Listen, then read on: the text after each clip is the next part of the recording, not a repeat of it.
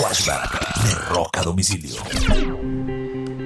Un 12 de enero del año 2002, la agrupación The Strokes hizo su debut en el famoso programa de televisión Saturday Night Live.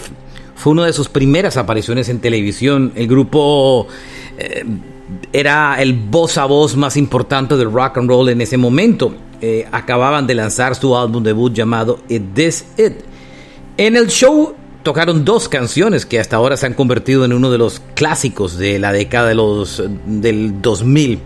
Tocaron Last Night y tocaron Hard to Explain. Fue el debut en televisión eh, para la agrupación The Strokes un 19 de enero exactamente del 2002. Este fue un flashback de rock a domicilio.